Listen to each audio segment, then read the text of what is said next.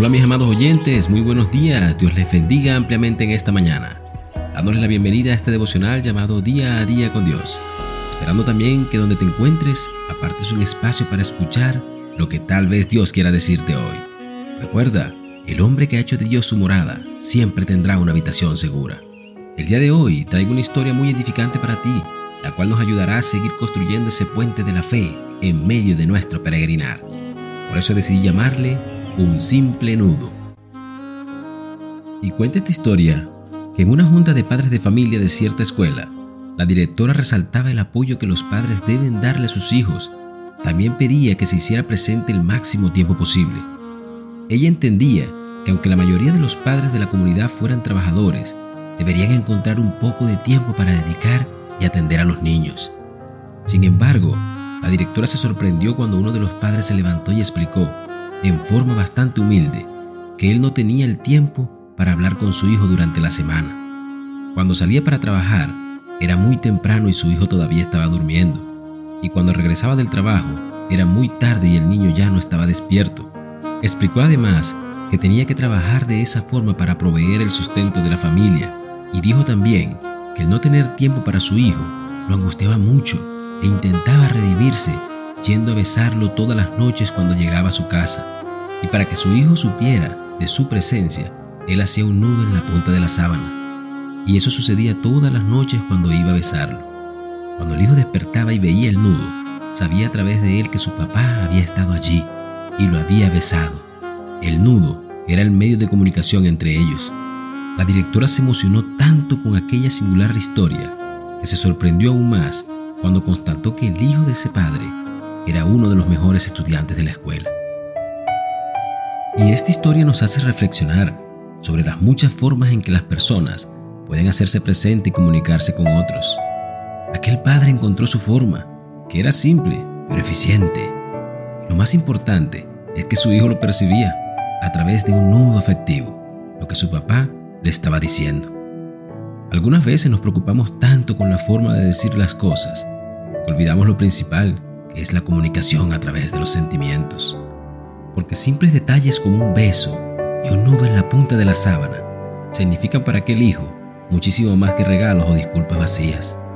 Sin embargo, esta historia me hace pensar mucho también en la comunicación de nuestro Padre Celestial y nosotros, porque en ocasiones vivimos momentos frustrantes en los que sentimos que nuestro Padre no nos responde, pero esto no es así.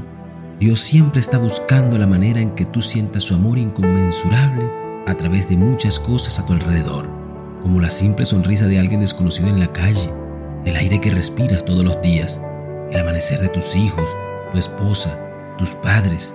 Existen tantas formas de ver cómo Dios intenta decirte que te ama, que eres bendecido y que Él ha estado al detalle y pendiente de ti, que nos sorprenderíamos de los miles y millones de nudos que tiene nuestra sábana. El tema es qué tan atento estamos a darnos cuenta de esos nudos, porque el niño pudo haber optado por ignorarlos, pero en su corazón también había intencionalidad recíproca a esa forma de decir del Padre, te amo y estoy aquí para ti.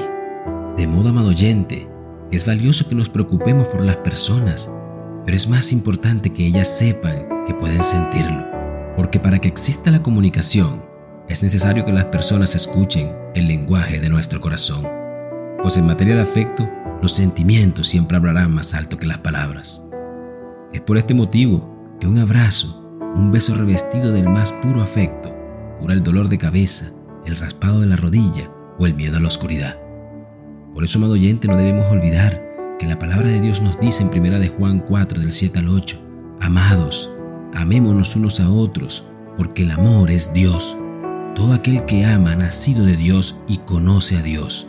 El que no ama no conoce a Dios porque Dios es amor. Así que ya sabes, hoy es buen día para hacerle sentir a ese ser querido cuánto lo amas y lo presente que estás en su vida.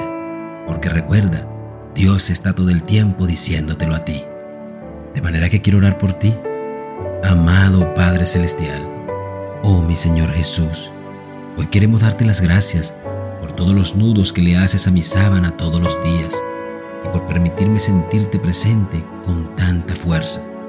También te pido que me ayudes a vencer el afán y no dejarme llevar de la cotidianidad, las cuales en ocasiones no me permiten expresar el amor que tengo hacia mi prójimo. Por eso hoy, amado Rey, te pido un corazón dispuesto, bondadoso, manso y misericordioso, para que cada mañana no solo salga a afrontar cada día, sino también a recordarle a mis seres queridos que estoy ahí, así como tú estás conmigo. Amén y amén. Que tengas un maravilloso y hermoso día. Dios te bendiga. Y Cristo yo te amo. Y Cristo yo te amo.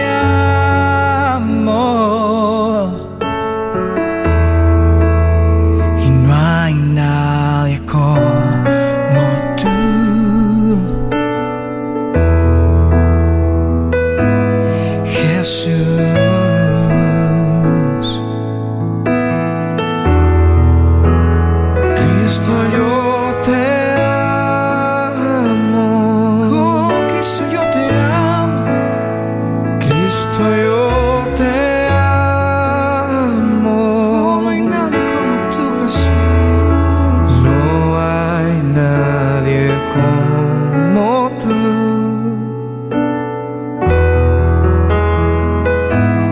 Jesús.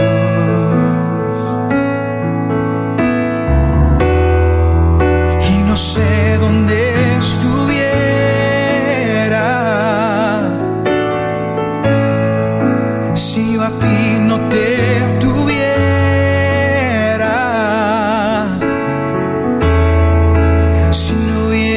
过。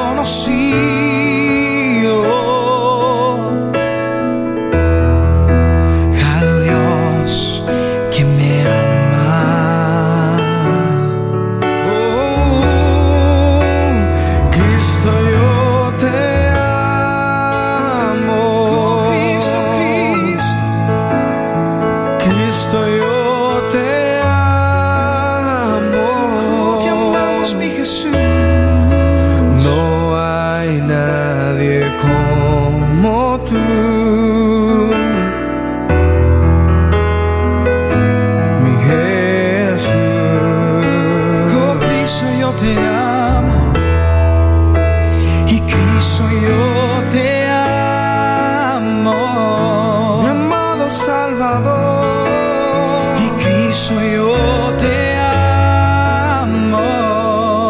Eres el primer lugar.